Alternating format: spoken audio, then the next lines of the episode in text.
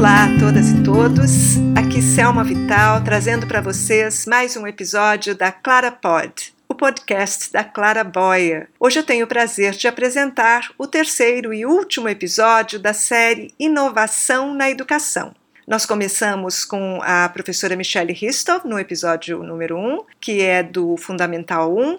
Depois entrevistamos o professor de História Bruno Reis, do Fundamental 2. E hoje conversaremos com Rubio Bessa, professor de Sociologia do Ensino Médio. Talvez você tenha notado aí a sequência, né? Fundamental 1, 2 ensino médio, que foi totalmente por acaso, mas reforça a ideia de que inovação na educação é algo que atravessa essas categorias de níveis ou de disciplinas. Então, para falar sobre o tema e para contribuir ainda mais para essa conversa, vamos falar com o professor Rubio Bessa daqui a pouquinho. Até já!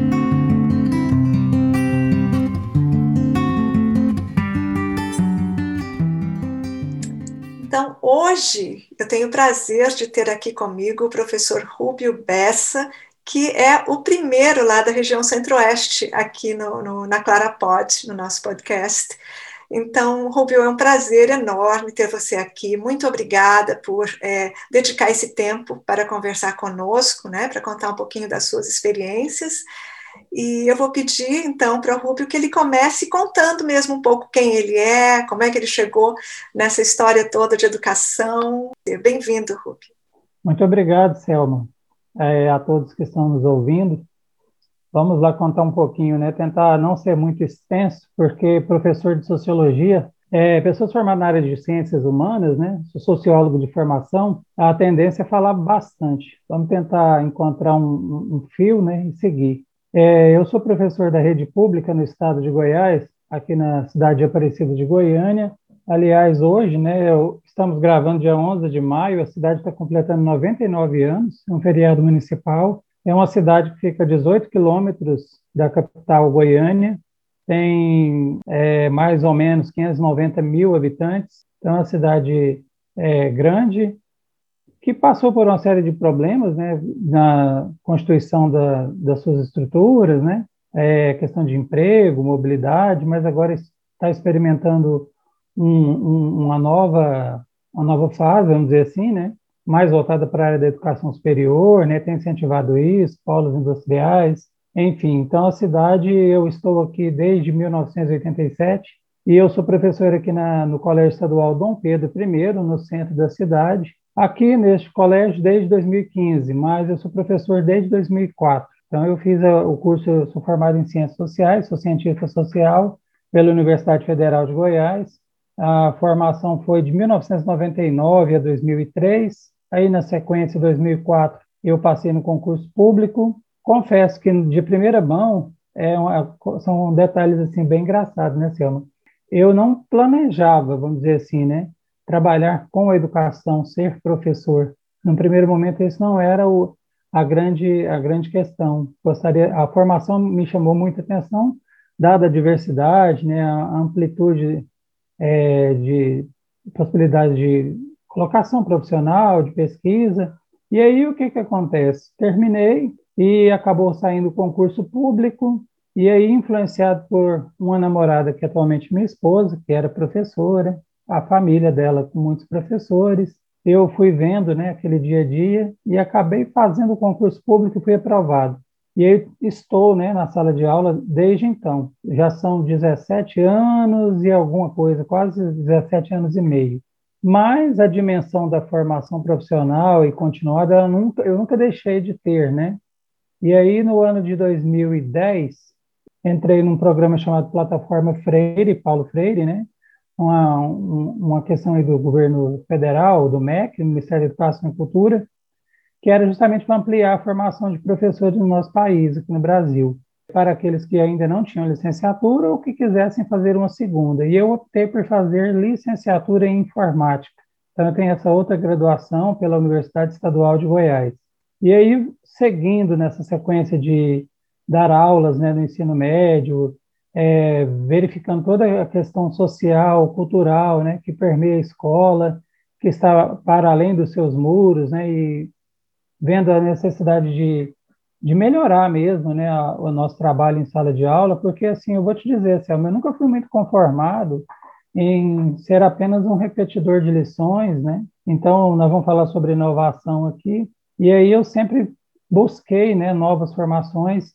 Então, de lá para cá já fiz é, pós-graduação, lato senso, fiz, é, acabei fazendo em arte educação, intermediática digital, então trabalhar arte educação em mídias na escola. Então, isso foi 2015, se não me engano, pela Universidade Federal. Antes dela, né, eu fiz a formação socioeconômica do Brasil, na área de História, e agora, recentemente, eu fiz uma terceira pós-lato senso em docência de educação profissional técnica e tecnológica pelo Instituto Federal de Aparecida de Goiânia. E olha aí, é, você observa, se a gente for traçar essa linha, né, eu estou sempre com estudos na área de ciências humanas e tecnologia. Eu busquei falar justamente sobre robótica educacional, e aí fiz um, trabalho bem assim interessante, é, vai ser publicado no e-book, né? Justamente falando das dificuldades de se trabalhar essa questão, né? Da, da robótica, justamente pelo custo elevado dos materiais, né? A questão de acesso, de estrutura na escola.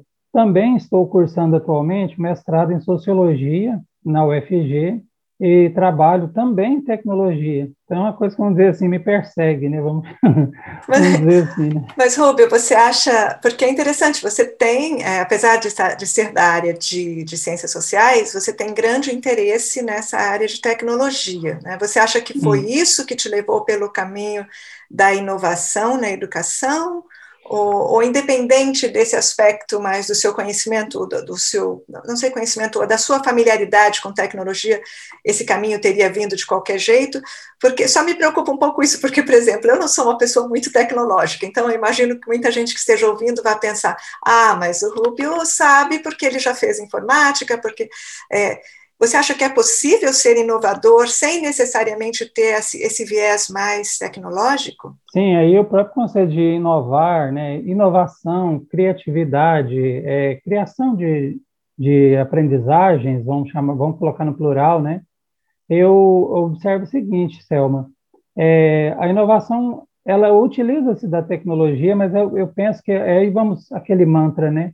A tecnologia não é um fim em si mesmo eu não posso achar que a solução computacional resolve per si né, todos os problemas. Temos aí outras ferramentas que estão chegando, inclusive inteligência artificial. Eu fiz, daqui a pouco você vai me perguntar das experiências, né? Eu fiz até um uso de uma aplicação em inteligência artificial numa aula, durante uma aula, né? Então, eu, eu vejo da seguinte maneira: os desafios né, para a questão do mundo do trabalho, do mercado de trabalho, eles se acentuam. A escola não, ela não é um local assim isolado dessas discussões. A questão de buscar essa, essa formação, né, essas experiências, além de ser uma questão que eu já tenho né, em mim, e eu quero deixar bem claro aqui também que eu busco também, na medida do possível, né, Selma, incentivar os colegas, aí como diz um amigo, né, o Adailton, vou citar alguns colegas aqui, é, você é inspirador, é, olha o peso, né, dessa fala, né, é, o professor Luiz, aqui do Colégio Dom Pedro também, é, inspirar no sentido de mover pelo exemplo, né, não penso que até como eu te disse, né, que a tecnologia vai resolver tudo, porque estamos vivendo um momento muito assim atípico, né, que é a questão da pandemia, e a questão de acesso à internet, aí nós temos uma série de, de problemas, né? É, é, de infraestrutura, né? De, de, formação cultural. Temos que lidar com uma série de variáveis que, vamos dizer assim, né? De certa forma, ampliam essas desigualdades.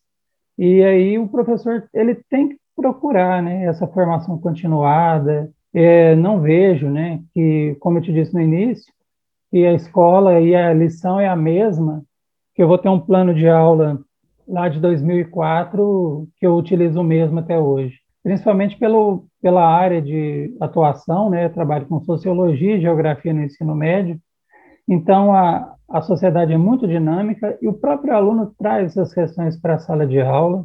E assim a minha questão de formação cultural, política, né, me faz também pensar, né, que eu posso ser um agente dessa mudança dessa inovação, principalmente nas estruturas, nas estruturas mentais, né? de enxergar o que é o conhecimento, para que, que ele serve, porque, infelizmente, o que, que a gente vivencia, né, Selma? Que a escola acaba sendo é, um local de memorização de conteúdo é, e repetição. E eu, o, a tendência do sistema é quantificar, né, é, mensurar aquilo em notas, não que isso não seja importante, mas e a formação desse jovem, né? E aí tem uma série de outras questões, né, que nós vamos poder falar aqui. É, por exemplo, né, o jovem está mergulhado na tecnologia. Então aí vamos lá usar um teórico lá, o Prensky, né, que vai dizer que vai usar aquela aquela é, terminologia de nativo digital e imigrante digital. É, esse jovem da geração X, Y, Z, que já nasceu aí é, dentro dessa sociedade de consumo da tecnologia, em contraponto com o professor, né, nós, né, que nem sempre não conseguimos acompanhar esse ritmo célere né, da, da, da inovação, porque inovação é isso, toda hora está saindo uma atualização de algo que já existe. Mas o que, que acontece? A escola não pode ficar desconectada, né? Então, é dessas mudanças, porque o aluno traz isso, ele questiona, e aí pensar na inovação significa modificar. Aqui na, bom, o pessoal não vai conseguir ver, né, mas vou descrever, fazer uma audiodescrição aqui. O meu local aqui de trabalho é um, um, um, escritório que eu montei, aí eu tive que fazer um set de filmagem de aula remota. Na minha parede, a Selma está conseguindo ver, tem uma, várias mafaldas, então isso aí desperta assim, bastante curiosidade do aluno. E eu estou usando uma camiseta com super-heróis. Inclusive, fiz uma aula esses dias com, juntando as professoras, unindo, né? Professoras da área de geografia, falar sobre histórias em quadrinhos na Segunda Guerra Mundial, é a questão da, de ideologia, né? A questão de, da, dos jogos, das, dos HQs, né? Então, isso motiva, chama a atenção do aluno, né? Não para ser só uma coisa assim, vamos dizer, é, é, que ele vai brincar, mas quem disse que ele não pode aprender brincando, né? Uhum, uhum. Rubi, você levantou uma questão que eu acho muito importante, que nem estava aqui no meu roteiro, mas é importante a gente falar. É, recentemente eu escrevi um texto sobre a importância do conteúdo, porque a gente acaba ficando tão focado em como a gente vai entregar esse material que a que, que perde um pouco é, a noção da importância do conteúdo. Né? Então, você está me falando sobre a questão da, das histórias em quadrinhos é, em determinado momento da nossa história. É, existe também, quando você é inovador, não significa que você vai perder é, o olhar para a curadoria de conteúdo, né? Não é isso, uhum, eu, eu, acho Justamente. Eu, eu senti isso. Uhum. É, eu tenho uma formação também dentro da cultura maker, eu fiz uma certificação, então pessoal da casa Thomas Jefferson, uma escola de língua inglesa em Brasília, tem um núcleo chamado Thomas Maker, e aí eu fiz uma, uma certificação. Então, é feito também um processo seletivo. Eu fui atrás dessa questão a partir de 2018, Selma. Então, você vê que eu fico incessantemente, até meus colegas brincam, você é o Pac-Man do curso. Fica lá indo atrás querendo devorar o curso, né? Não que a gente seja viciado nisso, né? Mas é que, assim, eu sinto a necessidade de ampliar horizontes. Então, a educação, é, a questão da cultura maker, então, se a gente for lá nos princípios dela, é justamente colocar o, o aluno para aprender fazendo. E a grande pergunta, você me chamou a atenção também, Selma, onde fica conteúdo numa aula de robótica, por exemplo, né? Ah, robótica é montar o, os kits, por aí tem várias marcas, né? A mais famosa e consagrada, Lego, lógico, qualidade, mas aí o preço é elevado também, né? E aí, muitas vezes, na escola, aí a gente vai enfrentar aquela questão, né? O, o, aluno tem que saber fazer conta, interpretar texto. Isso aí é brincadeira, brincadeira não faz parte da escola. Bom, aí é uma grande divergência, né? Se, se a gente olhar a questão dos princípios, né? Lógico que tem toda a teoria, né? Que abarca essa questão da cultura maker. Então vamos lá usar, vamos falar do Seymour Papert, que é um, um professor de matemática, um filósofo que revolucionou, né? A questão do uso da tecnologia ele que é um dos precursores lá, né, da questão da, do uso do computador em sala de aula, isso na década de 50, 60. Então, aí os estudos dele deram origem ao, ao que nós temos hoje, né, o MIT Media Lab, então, é aquele instituto de pesquisa, né? Mas se você olhar na raiz do conteúdo que ele fala, ele diz que o, o aluno ele tem que ter contato e criar. Então, isso para mim, eu nunca, nunca consegui deixar de pensar, Selma, a educação como um processo de colocação de, da pessoa mesma, né? Na sua aprendizagem, nessa gestão do conhecimento. Ele é o sujeito do conhecimento. Então, aí a questão da tecnologia do século XXI, eu não sei se você vai tocar nesse assunto, mas, assim, o professor inovador, né? Quem ele é? Será que ele está mesmo é, interessado na inovação? Porque para muitos, Selma, a inovação tecnológica traz medo de ser substituído por um robô, por uma máquina, e isso só vai acontecer se esse professor perder o bonde da história, né? Ele tem que ir atrás, ele tem que, que buscar, né? Claro que aí a gente tem a questão de, é, dos valores que são empregados para fazer esse tipo de curso, tem informações gratuitas, isso tem ampliado, né? Mas eu te digo bem assim claramente, a cultura maker ela abriu os horizontes, então não é algo novo que chegou agora. E retomando a fala, a robótica educacional, por exemplo, a robótica com sucata, temos professores inspiradores, a professora Débora Garófalo, que conseguiu um prêmio internacional, né, foi uma das finalistas, é, o, é, o Global Teacher Prize. O que, que ela fez, Selma? um projeto de, de, de aula assim fantástico. Sabe qual foi a inovação dela? Colocar os alunos para enxergarem ao redor da escola quais são os problemas que eles vivenciam. Tá, detectou lixo. Vamos lá então buscar materiais recicláveis e desse material reciclável, reutilizável, que a gente tem que até explicar isso, né? Não que usou lixo, usou material é, sucata tecnológica, né? montou um projeto é, de robótica com sucata. Então, não usou o kit.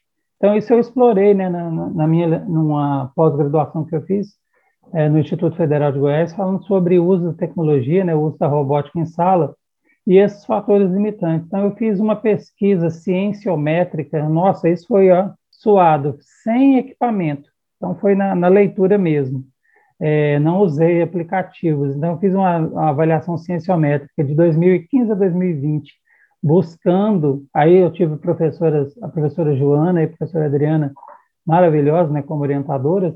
É, vamos trabalhar com dissertações e teses, como que isso aparece? Aí filtrar esses dados, montar tabela, tudo no braço, né? Tudo, vamos dizer assim, né? Mas aí, lógico, com critérios, né? A questão é, é a partir desse critério, enxergar o quê? quais são essas dificuldades, né? Então, a inovação na sala de aula, ela vem não só, né, fixada no uso da tecnologia. Eu penso que a gente tem que ter muita sensibilidade e enxergar o, o papel de transformação, né, que esse professor tem no seu contexto. Eu poderia nem ligar mais para isso, né? Ah, meu dinheiro cai na conta. Infelizmente, a gente ainda escuta isso, né? Meu salário está lá, eu sou professor efetivo, eu não preciso me desdobrar. Mas, assim, eu entendo que é muito mais prazeroso para a gente não transformar a educação num, num local que a gente tem sofrimento, né? Lamúria, claro, a gente enfrenta uma série de questões aí, né? De perseguições e tudo mais, que eu não vou entrar nessa questão agora, Tá vendo como que é sociólogo? É difícil, né? Conversar com sociólogo. Ele acaba puxando outros assuntos. eu, eu, sei exatamente o que você está falando, mas eu queria que você, assim, eu quero que você me conte, claro, uma, uma das suas experiências inovadoras memoráveis, mas também só explorando um pouquinho isso, porque é o que uma das queixas que a gente ouve muito é tipo a falta uhum. de apoio no ambiente escolar, a falta de cultura inovadora, né? Você acha que é possível, Rubio, tipo criar essa cultura, ou pelo menos, como você disse, os seus colegas dizem que você é inspirador, né? Será que nós podemos inspirar colegas, não só os alunos, mas também colegas, a trilharem esse caminho que, como você falou, nem sempre é o mais fácil, mas é gratificante também, não é? essa coisa legal de saber que eles vão, vão ter motivação a partir das suas atividades, mas também uma gratificação pessoal e profissional muito grande, né? Que acho que está além do, do, que qualquer coisa. Mas eu queria que você falasse um pouco: é possível romper essas limitações? É, uma, uma dica, pelo menos, para quem tem ainda dificuldade de conseguir implementar projetos né, na, na sua escola, no seu contexto? Sim, é, é, eu creio que sim. Ainda bem que tem vindo num crescente esse movimento de professores, né? Eu fui inspirado por outros, é, da gente tentar ousar, né? Sair da caixa, é, da zona de conforto, ou lá como diz o Murilo Gun, né? Da, da área de estagnação. Então, assim, aquela visão a gente é, se tornar um ser céssio, né, fixado, né, raízes lá. Vou repetir a mesma coisa. Eu tenho que buscar alternativas no sentido assim, né? É, hoje ampliou bastante isso. É, vários, vários sites, várias páginas que oferecem tutoriais, que oferecem materiais acessíveis, ou pelo menos cursos, né, que uma semana é, é gratuita, isso acontece bastante. Aí depois, se a pessoa quiser aprofundar e comprar aquele conteúdo e é, ter acesso ao, aos outros, aos outros benefícios, né, mas sim, é, é, possível, né, que esse professor rompa, mas a gente tem que pensar também nas dificuldades, né, que o Brasil é um país continental, aí vamos falar do Brasil profundo, nós temos locais onde o acesso à internet e à tecnologia são assim muito difíceis. E quando eu falo assim, né, eu, isso eu estou te falando porque eu já vim em fóruns de discussão. É, ah, não, vamos trabalhar com robótica desplugada, não precisa mais de laboratório de informática. Aí o professor lá da, daquela escola que não tem fala, mas como assim? Ah, o laboratório me ajuda enormemente. É, a gente não está pregando isso, né? Como que, como que faz para ter essa aula? Eu gostei da palavra que você usou aí, da aula memorável, né? Essa aula que, que marca né, o, o, o aluno. Não que o professor tem que virar um coaching, né, sem preconceito com o coach, né? Mas a, aquela imagem que você tem que você é um incentivador profissional. Não, não é nesse sentido, né? É no sentido mesmo que você falou, da gente ter esse, esse gosto, né, por ver o sucesso do aluno, que eu vou te dizer que particularmente isso aí me motiva muito, né, enxergar as possibilidades, dividir com eles, fazer educação de mão dupla, fazer uma educação transformadora, é, trazer uma, uma autonomia de pensamento, ensinar esse aluno a enxergar essas possibilidades e, por que não, trazer esse aluno para trabalhar junto com o professor. Então, ele, o professor primeiro precisa disso, né? Não que ele vai perder sua autonomia, seu poder, seu domínio de sala, que eu nunca gostei dessa palavra, né? O professor não tem domínio, como se ele tivesse com um chicote açoitando as crianças, né, os jovens, para eles ficarem quietos. Então, essa educação para para obediência, ela é assim, lógico, a gente sabe que tem que respeitar as normas sociais, os, as leis, não estamos falando nesse sentido, mas assim, a criatividade, ela vem do que, né? Da observação. Então, eu, eu olho algo, né, que parece corriqueiro, por exemplo, já que a gente está falando das histórias em quadrinhos, eu agora, né, tenho ido por diversas vertentes, assim, agora estou trabalhando também com fanzines, né, são aquelas mini, mini revistas, e assim, o que é, que é o material que eu utilizo? Até já fiz oficina para a Secretaria Estadual do Pará, Secretaria de Educação, ensinando professores a desenvolver o storytelling e o, e o fanzine, e usando o Scratch. Aí vamos traduzir o que, que é isso tudo, né?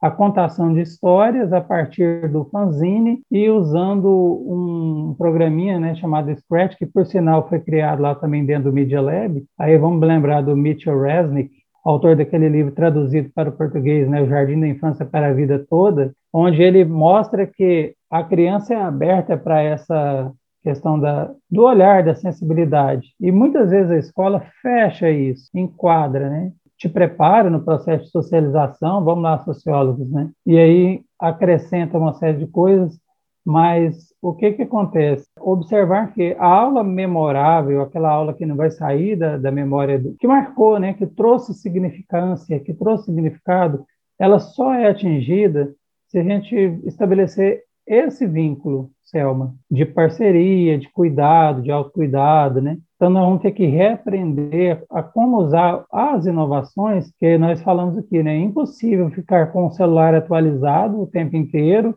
trocando de equipamento, isso principalmente para os professores, né? Que a maioria tem uma jornada tripla de trabalho, e aí ele, claro, vai ficar extenuado, super cansado, porque ele tem uma série de burocracias a cumprir, eu também tenho, mas aí a gente consegue né, enxergar uma brecha e ver que ainda existe vida além da escola e assim tentar né, fazer um respiro, porque eu vou te dizer isso, Selma, um das, dos motivos de eu buscar é justamente romper essa instituição social total, né? Então a nossa formação não se desgruda da gente, né? Então a escola ela molda o professor, ela molda o aluno. Então eu fico buscando, né, e enxergar outras possibilidades. Então, a, a questão de, de inovar não significa que eu preciso de ter muito dinheiro, equipamentos ultra mega modernos. Claro que se assim eu tiver, é lógico que vai ficar mais fácil, mas tecnologia em si, como eu falei no início, ela não vai resolver se a gente não exercitar, né? Essa questão da criatividade. E aí eu levei para a sala de aula olhando também, a, eu fico sempre antenado com as, conectado, né? antenado não, né? Você já está ultrapassado, conectado com as discussões. E a inteligência artificial, o próprio Google, né, desenvolveu uma, uma aplicação é, chamada Quick Draw with Google. Então, desenhar rápido com o Google. É um jogo de desafio, isso mobiliza muito o aluno. Eu trouxe para a sala de aula. Então, ele entra no, no aplicativo e é um, é um desafio de desenho você vai desenhar e a máquina, né, é, aqueles princípios de machine learning, né, inteligência artificial, vai entender o que, que você está desenhando. Ele diz, eu, aí ele fala assim, é para você desenhar, por exemplo, uma mão. Aí você fez os primeiros traços, a inteligência artificial diz, eu vejo tal coisa, eu vejo, isso foi fenomenal, Selma, custo zero. Então aí trazendo para o aluno o quê? Como que ele pode se divertir também com conhecimento? E aí, como eu estava te dizendo, só para finalizar essa fala, o fanzine, uma folha de papel dobrada em oito, oito quadrantes, aí tem toda uma questão aí, né? A gente corta, dobra, é, faz como se fosse um origami, e ele vira um mini livrinho, e aí o espaço de oito folhas para o aluno desenvolver a história. Então, aí ele, o professor pode, né, trabalhar problemas, por exemplo, racismo, bullying, é, questões relacionadas ao meio ambiente e experienciar nesse aluno a criatividade. Ah, eu não sei desenhar. Então ele vai, ele pode. Quem disse que não, né? É, colar figurinhas e assim, se a gente for entrar propriamente para explicar, né, o que que é o fanzine, lógico que ele tem um viés de contracultura, né, de questionar o sistema, claro. Aí você vai pegar lá e é, vou até dar uma dica de filme, não sei se você já viu, chama Moxie, está na Netflix. Eu sou estou fazendo propaganda aqui, né? então, é um filme interessante, mostrando dentro de uma escola meninas que se insurgiram contra a questão, e sem dar muito spoiler, né? contra a questão da, da, da, cultura machista, né, dentro da escola e no ambiente. E aí o fanzine foi uma, um canal, né, um meio de extravasar e de romper essa, essa questão aí. Boa dica do Moxie, bem lembrada. Então, vocês viram aí que o Rubio já deu duas ideias para gente que podem ser usadas para disciplinas diferentes, né, Rubio? Você pode usar é, tanto o, esse, esse aplicativo do Google quanto o Fanzine. Você, a história em si pode ser qualquer uma, né? Você pode estar falando de, de história ou você pode estar falando de, ciência, falando de ciências, ou de questões como você levantou, como racismo, bullying. Então, muito interessante. Obrigada pela, pela, pelo compartilhamento. O que eu vejo, assim, se eu pudesse resumir, e é sempre a pouco né, do que eu observei aqui da sua, da, da do que você está nos contando, tem muito a ver com sensibilidade também, né? com perceber, como você falou, com criação de vínculo com seus alunos, mas também em criar essa, mais do que uma, é uma cultura de colaboração, sem dúvida, mas também de, de sensibilidade, de perceber o que a sua, que a sua persona, né? o que a, a, a, o seu grupo está precisando, está buscando, né?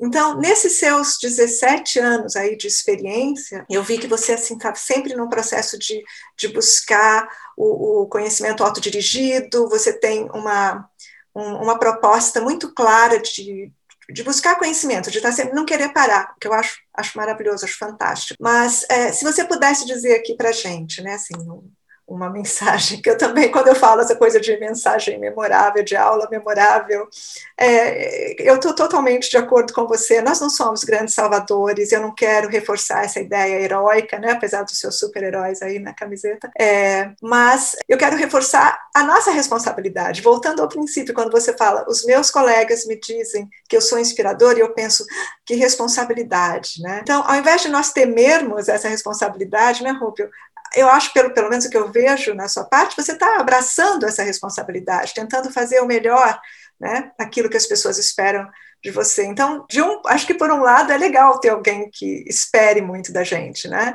Será que não seria um pouco isso também com nossos alunos? Assim, será que eles não querem que a gente tenha altas expectativas sobre eles, que a gente acredite, né, no que eles têm a nos trazer?